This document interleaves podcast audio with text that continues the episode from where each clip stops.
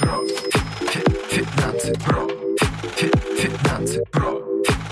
Финансы про. Подкаст про. Финансы про. Финансы про. Финансы про. Финансы подкаст. Всем привет! Меня зовут Ольга Гагаладзе, и это подкаст про финансы. Каждый выпуск — это руководство для всех, кто хочет приумножить свой доход. Вы узнаете, как начать инвестировать или копить, даже если у вас немного денег или есть кредиты. Сегодня мы с вами поговорим о том, что происходит в экономике России после того, как ввели санкции. На днях, а именно 20 апреля, Центральный банк выпустил полноценный доклад о том, что происходит сейчас с экономикой в разных регионах с описанием, где-то максимум подробным, где-то менее подробным, но все же с описанием того, с чем мы столкнулись и с чем мы имеем дело. Отличительная особенность этого доклада в том, что на основании этих данных и этой информации принимаются решения образование, о каких-либо монетарных стимулах. Что такое монетарные стимулы? Это когда Центральный банк повышает ставку, понижает ставку. К монетарным стимулам не только ставка относится, но мы сейчас далеко в это заходить не будем. То есть самые важные решения по тому, что делает Центральный банк, принимаются на основании этого доклада. Прям так и зачитаем. Главное предназначение доклада — служить надежным источником наиболее актуальной информации о региональном развитии для целей проведения денежно-кредитной политики. Мы с вами пройдем сейчас по тому, тому, что же происходит у нас в России. Сначала по России в целом, что происходит, какие моменты важные определяет Центральный банк. Во-первых, что автодилеры сообщили о прекращении, о сокращении числа клиентов и сильном падении продаж. В принципе, мы об этом слышали из новостей и заметили еще, что на Дальнем Востоке заметили переориентацию спроса на одежду, обувь, хозтовары и так далее на более низкий ценовой сегмент, что тоже логично. В любой кризис у нас происходит переориентация с дорогих товаров товаров на дешевые. Кстати, в этом условии хорошо будут чувствовать себя инвесторы, которые инвестируют в акции fixed price. Ну, настолько хорошо, насколько можно себя чувствовать во время кризиса, потому что fixed price — это товары, выигрывающие от кризисов обычно. Вот то, что сейчас сообщает нам Центральный банк, это реальные данные, официальные данные о том, что действительно есть такая переориентация на товары более низкого ценового сегмента. А вот интересно, что из всех отраслей, которые я изучила, лучше всего себя чувствует туризм. Например, в Сибири, на северо-западе, то есть это, видимо, Санкт-Петербург и рядышком, и на юге сохраняются оптимистичные настрои относительно бронирований. Единственный минус из бронирований, который наложился на туризм, это отсутствие теперь букинга на территории России и Airbnb. Раньше все ательеры получали оттуда бронирование, сейчас немножечко проблемы с этим, но люди, которые хотят и планируют свое путешествие в Санкт-Петербург, в Сибирь, возможно, там на Алтай или в, на юг. Кстати, вот на юге отмечается тоже в докладе будут рекордное посещение нашими российскими туристами этой локации. Те, кто хотят ехать или лететь, они найдут способы забронировать даже без Booking и без Airbnb. То есть это был такой временный спад в бронированиях, и постепенно сейчас это начнет восстанавливаться, когда люди поймут, как по-другому бронировать. Самые большие проблемы, которые сейчас выделяются в экономике, это проблема с импортными поставками. Что это такое? Это когда тебе нужно элементарно привезти в Россию что-то, чтобы твой бизнес работал. К примеру, даже в пищевой промышленности это отразилось становилось ультра серьезно, когда тебе элементарно нужно закупать холодильники для того, чтобы хранить твою продукцию. Или пекарни. Говорят, что оборудование пекарни на 80% состоит из импортного оборудования. И вот эти вот все импортные поставки, они в основном были раньше либо из Европы, немного из Соединенных Штатов, но чаще всего такое оборудование, именно промышленное оборудование везли из Европы. И не только промышленное оборудование, там всякие интересные моменты еще есть, о которых я сейчас вам расскажу скажу. Очень сильно наблюдается нехватка сырья, материалов и комплектующих. Мы с вами поговорим даже про такую сложную вещь, как алюминий. Это супер важно, и вы поймете, как это в конечном итоге повлияет на нашу жизнь. Дальше. Очень большая проблема в логистических цепочках и в переходе на какие-то отечественные аналоги того, что вот мы сейчас не можем возить, или элементарно к нам почему не везут? К нам везут не потому, не везут не потому, что отказываются от того, чтобы с нами там нам что-то продавать, а потому что проблема в платежах, а если нарушаются платежи, то нарушаются поставки, срываются ранее существовавшие договоренности. Это раз. Два — это проблема элементарно довести,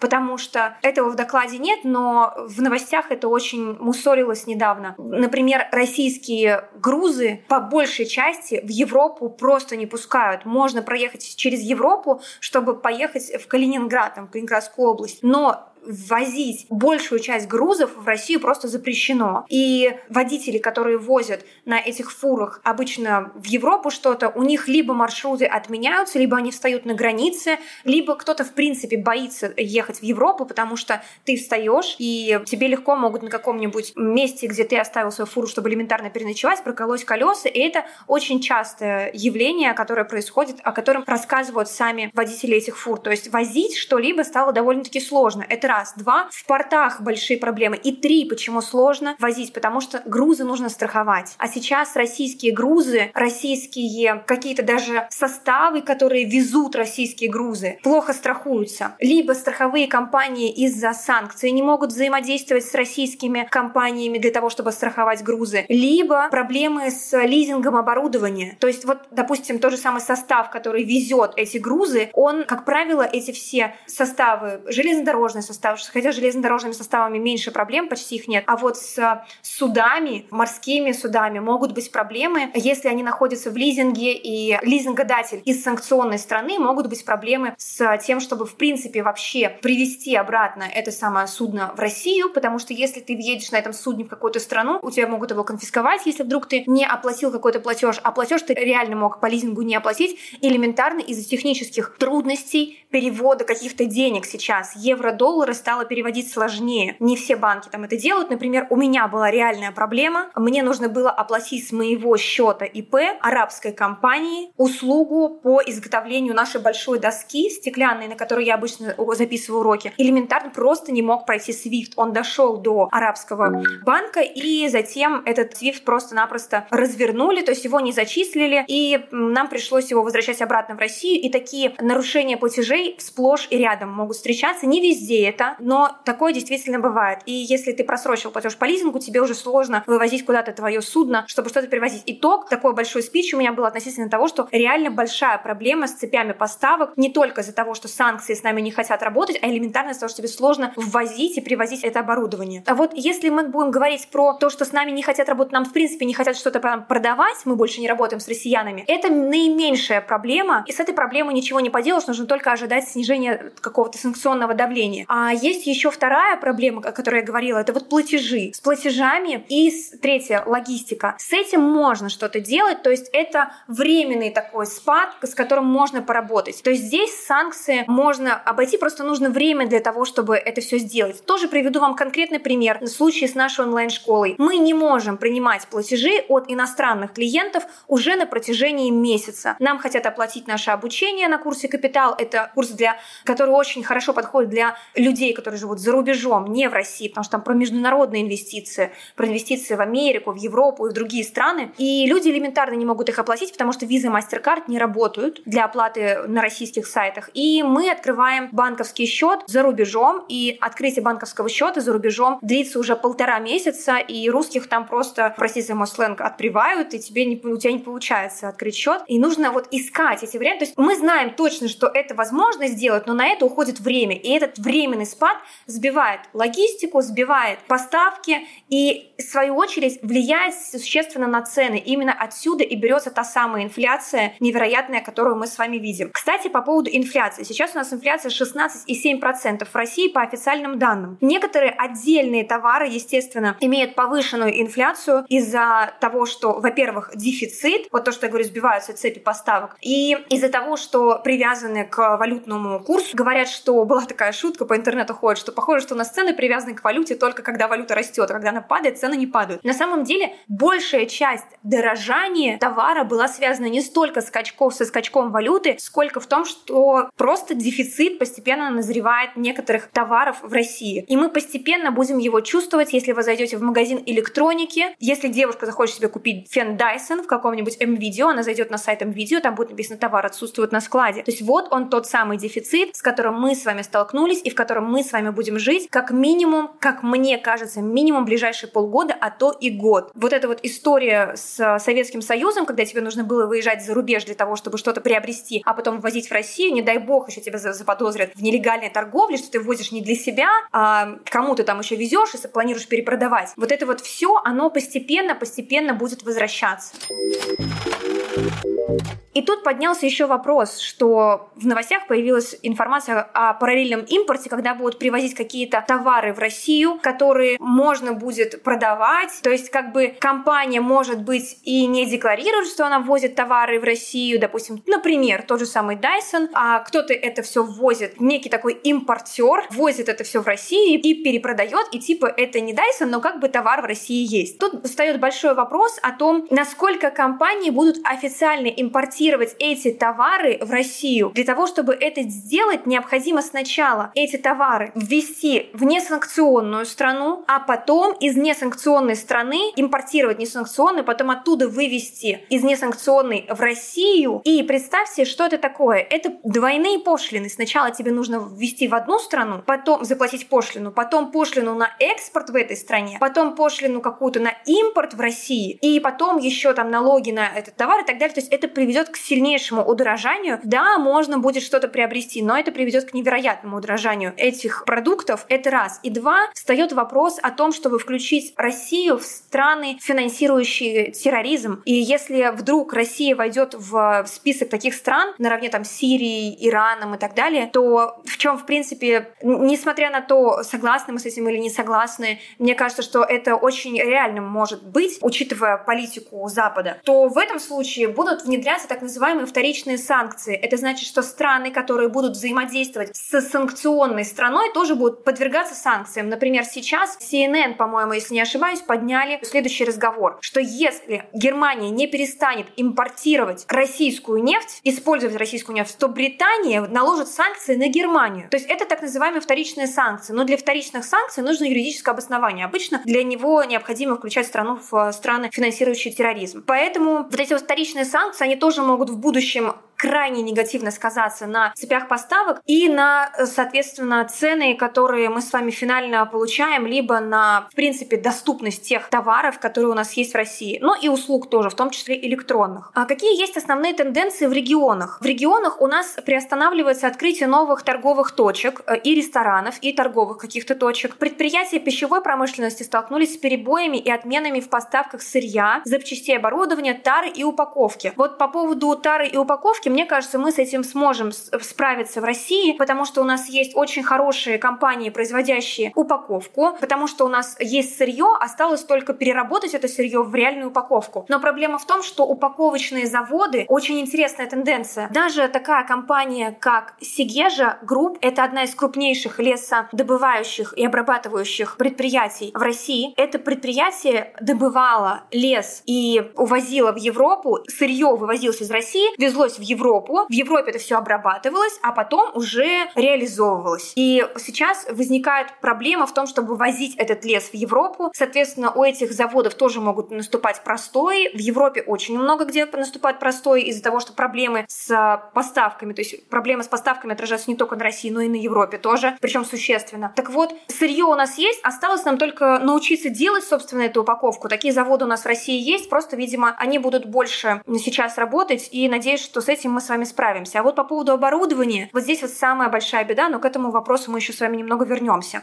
Дальше. Производители вот как раз бумаги, бумажных изделий начали выпуск новой продукции без использования импортных химикатов. У нас по химической промышленности самые крупные компании Фосагра, Росагра — это компании, производящие удобрения, но также они и в нефтехимии тоже немного задействованы, и другие крупные нефтехимические предприятия, они сейчас получают довольно-таки хорошие заказы, и это один из сегментов тоже наравне с туризмом, который чувствует себя более-менее неплохо. Это все, что связано с химической продукцией. Производители запчастей, как для оборудования, так для и автомобилей, ограничили свою работу из-за того, что нет комплектующих, которые приезжают из-за рубежа. Это, то, это очень сильно парализует наш, весь наш промышленный комплекс, потому что у нас почти весь промышленный комплекс работает исключительно на западном оборудовании. И это большая беда, и оно в основном европейское. Даже аграрии очень сильно на это подвязаны. То есть, казалось бы, мы экономика, которая первая по экспорту аграрной какой-то продукции, и у нас может возникнуть возникнуть проблема в аграрной промышленности элементарно из-за оборудования. И из-за семян на следующий посевной сезон у нас семян хватит, у нас были запасы. Дальше вопрос большой стоит с семенами, но мы к семенам тоже еще вернемся. Дальше важное. Снизилось посещение торговых центров. Ну, это следствие высокой инфляции, и это, я думаю, временная история, потому что шок, инфляция, первый шок обычно приводит к сокращению потребления. Сначала резкий рост потребления из-за опасений дефицита, потом все это немного угасает, в итоге мы приходим к пониженному спросу, ну, обычные волны экономики.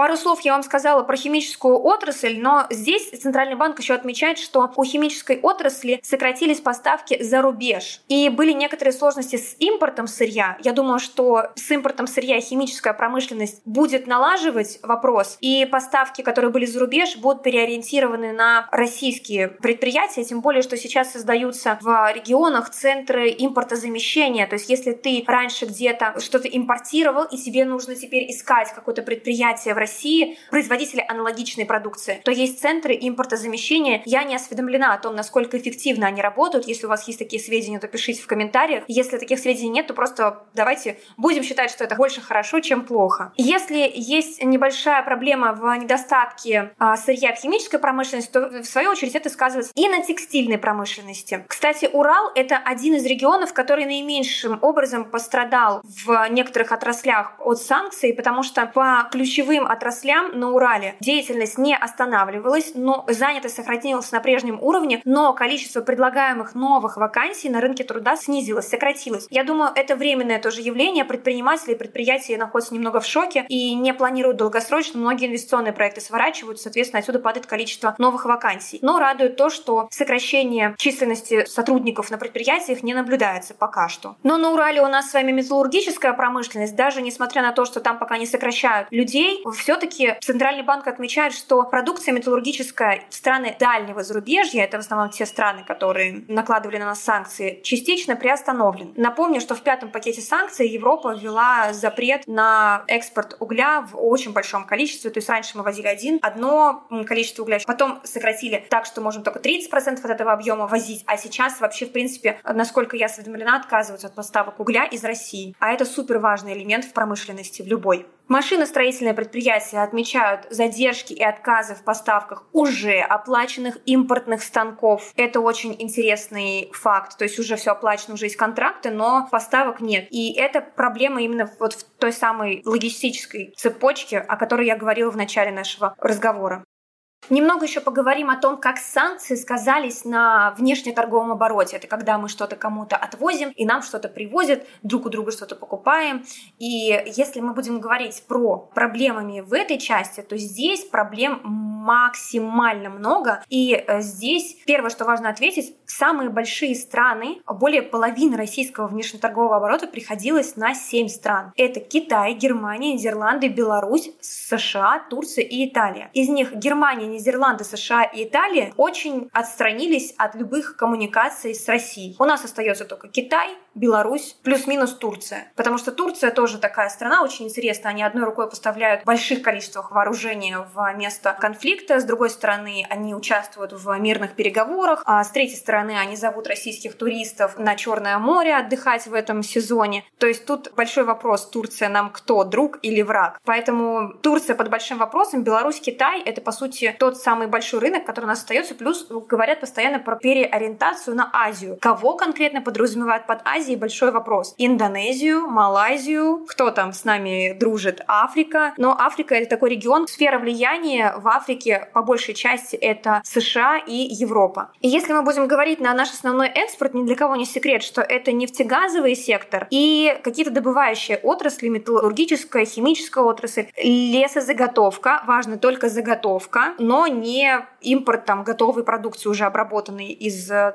того, что делается из леса. Сельское хозяйство, хозяйства. Это то, что мы экспортируем обычно. И остальные отрасли уже супер сильно зависимы от импортных поставок. Это машиностроение, химическая промышленность, предприятия торговли, любые предприятия, связанные с продажей готового уже какого-то продукта. Это все наисильнейшим образом подвязано на то, чтобы импортировать, то есть ввозить в нашу страну. И мы будем сейчас очень сильно переориентироваться на то, что производит Китай. То есть китайское оборудование — это то, что нас с вами ждет. Мне кажется, гораздо проще в нашем случае найти китайское оборудование, чем начать создавать какое-то оборудование для нас самих. Но здесь возникает опять же вопрос вторичных санкций. Недавно, вчера, вышло объявление о том, что Union Pay не торопится помогать санкционным банкам и, скорее всего, не будет помогать санкционным банкам в том, чтобы выпускать карты Union Pay. И есть еще очень важный момент, что даже не санкционные банки что-то как-то не очень сильно торопятся открывать Union Pay. То есть у кого раньше Union Pay был, они выпускают карты и просто увеличился спрос на эти карты. Но, например, Тинькофф никогда не выпускал Union Pay и особо-то не торопится это делать. То есть, видимо, договориться даже Тинькову с Union Pay не так-то быстро и просто, а санкционные банки и подавно уже не будут никаким образом получать возможность выпускать Union Pay. То есть тоже вопрос, а Азия, панацея ли это Азия или нет, и особенно если включится вторичная санкция, это будет просто огромнейшая беда для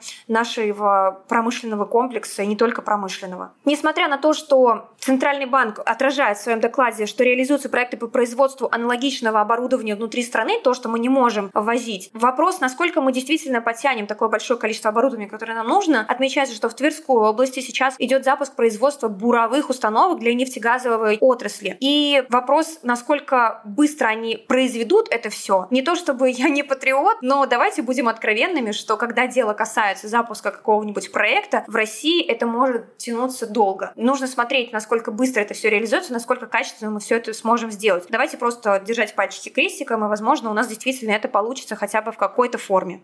Россия является одним из больших экспортеров алмазов, и сейчас наши алмазы ни в Штатах, ни в Европе никому не нужны. Большое предприятие Алроса занимается экспортом алмазов, и мы также переориентируем свои поставки на страны Азии. Вопрос, насколько мы действительно сможем скомпенсировать ту потерю, которую получили за санкции для экспорта не только алмазов, но и для всех остальных секторов. Насколько Азия готова абсорбировать в себя вот все то, что мы не сможем теперь поставлять на Европу и Соединенные Штаты. В в Кемеровской области отмечают сокращение добычи и отгрузки угля из-за недостаточной провозной способности нашей через российские железные дороги. То есть интересный такой момент, что у нас теперь большие проблемы в перелетах, в грузовых каких-то перевозках, авиаперевозках, и теперь нам нужно все это возить железными дорогами. Готовы ли железные дороги к приему такого большого количества перевоза сырья? Что еще интересно, проблемы из-за санкций возникают не только из-за того, что мы не можем теперь ввозить или вывозить что-либо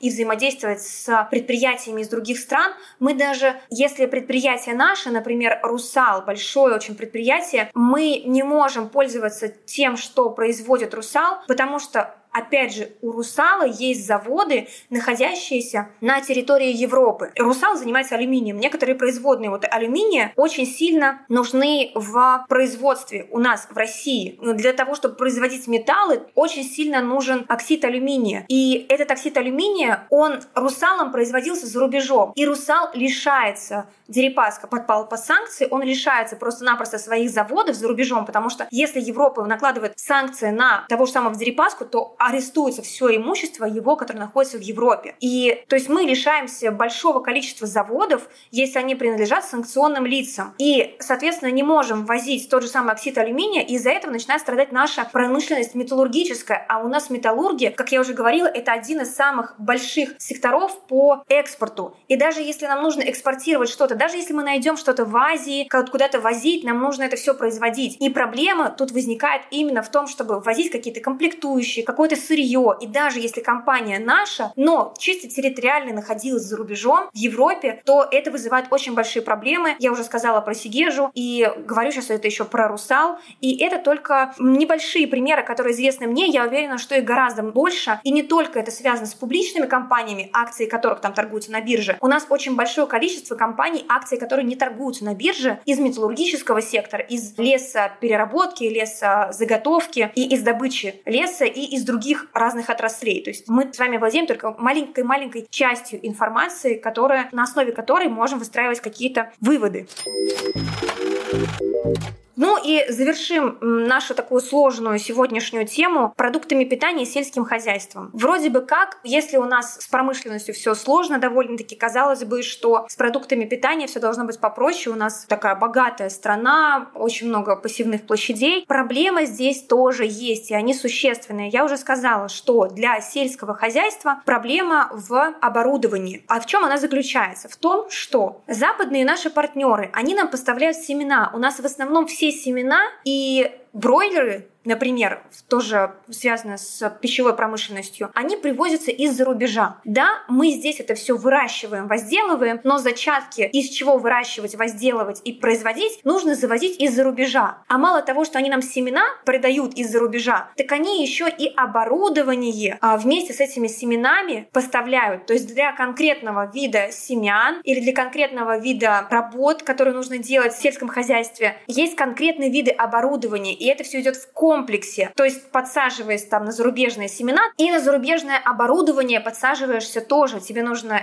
каким-то оборудованием это все возделывать. То есть, если мы сейчас с вами переходим на наши российские семена, а уже появились заводы в Липецкой области, например, по производству а, семян для сахарной свеклы, откуда рост цен на сахар? Мы знаем, что у нас нету семян для сахарной свеклы в России, и нам придется их завозить. И значит, что из-за этого может расти цена на сахар. Именно отсюда и пошел вот этот ажиотаж. Кто-то это знает, кто-то начинает поднимать цены, народ видит, что поднимаются цены, создается ажиотаж, и дальше ты уже не понимаешь, почему ты покупаешь сахар, потому что все покупают. А на самом деле причина-то для этого есть. И для роста цен на бумагу тоже причина была. Вот из-за проблемы с а, целлюлозной промышленностью, потому что она у нас в основном зарубежная. То есть дерево добываем в России, а производим все это за рубежом. Так вот, если мы создаем свои заводы по семенам для сельского хозяйства, то дальше встает вопрос, а чем мы все это будем обрабатывать, каким оборудованием? Оборудование оборудование у нас западное, и нам нужно либо наши семена под это западное оборудование адаптировать, либо делать семена, какие мы умеем, и, соответственно, станет вопрос, как это все потом будет работать. Из хороших каких-то новостей по сельскому хозяйству у нас есть запасы. На следующий сезон запасов хватит, и даже по многим направлениям мы будем наращивать количество посевных площадей и количество урожая. Будем наращивать. Это очень важно, это все наращивать. Почему? Чтобы ни в коем случае не допустить дефицита. И, может быть, даже наоборот, допустить излишков, чтобы что-то даже что-то там возможно, на складах пропадала, портилась для того, чтобы понижать цены на пищевую продукцию, потому что это та продукция, которая входит в основные показатели индекса потребительских цен. Кура охлажденная, вот это вот все. В индекс потребительских цен не будет входить какая-нибудь иномарка Mercedes, на которую существенно бешеными темпами вырастут, выросли уже цены. Или какой-нибудь а, iPhone или MacBook не будет входить туда. И эти цены, они будут расти как на дрожжах. Но ни в коем случае нельзя допустить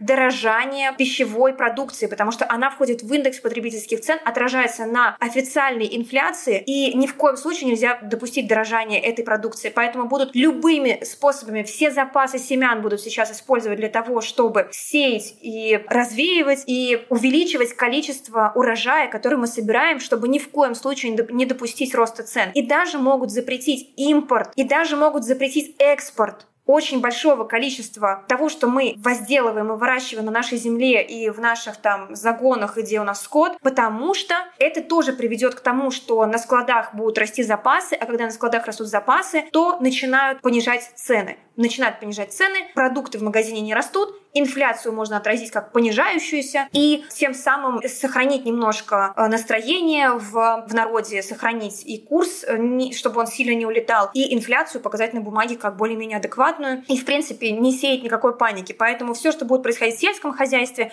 любыми способами мы будем увеличивать темпы в сельском хозяйстве. Вопрос большой остается только в оборудовании. И давайте просто надеяться на то, что мы действительно наш холодильник Саратов, какой-нибудь э, завод по производству лифтов, завод по производству наших станков, даже с программным обеспечением, сейчас почти все станки с программным обеспечением, мы научимся их производить, и если мы начнем это производить, если мы научимся это делать, то большую часть наших проблем мы решим. Мы не решим все проблемы, мы очень сильно замедлимся в темпах роста нашей экономики, соответственно, зарплаты будут расти очень хило, и вообще вопрос, будут ли они расти. Относительно инфляции мы будем только терять в доходах сейчас, в ближайшие как минимум год-два точно. А дальше время покажет. Мы живем живем в очень турбулентное время. Насколько действительно мы способны сейчас замещать импорт, покажет время. Нам ни в коем случае нельзя никак ссориться с Китаем, нам нужно будет завозить китайское оборудование, нам нужно будет переучиваться, работать на китайском теперь уже оборудовании. Поэтому такие вот у нас с вами перспективы, немножко больше информации, может быть, вы получили о текущем состоянии нашей экономики. Дальше вопрос, что делать с этой информацией. Давайте просто приложим подорожник к нашей экономике и все-таки, а, с одной стороны, хочется закончить э, этот подкаст позитивом, но с другой стороны, не так много у меня для вас позитива, кроме того, что цены на продовольствие расти, скорее всего, не будут. И юг, Сибирь и Санкт-Петербург ждут нас как туристов. Давайте путешествовать по нашей замечательной России.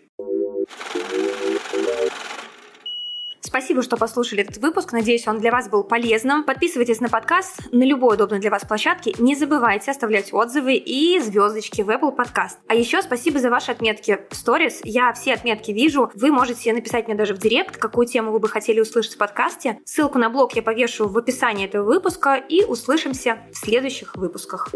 thank you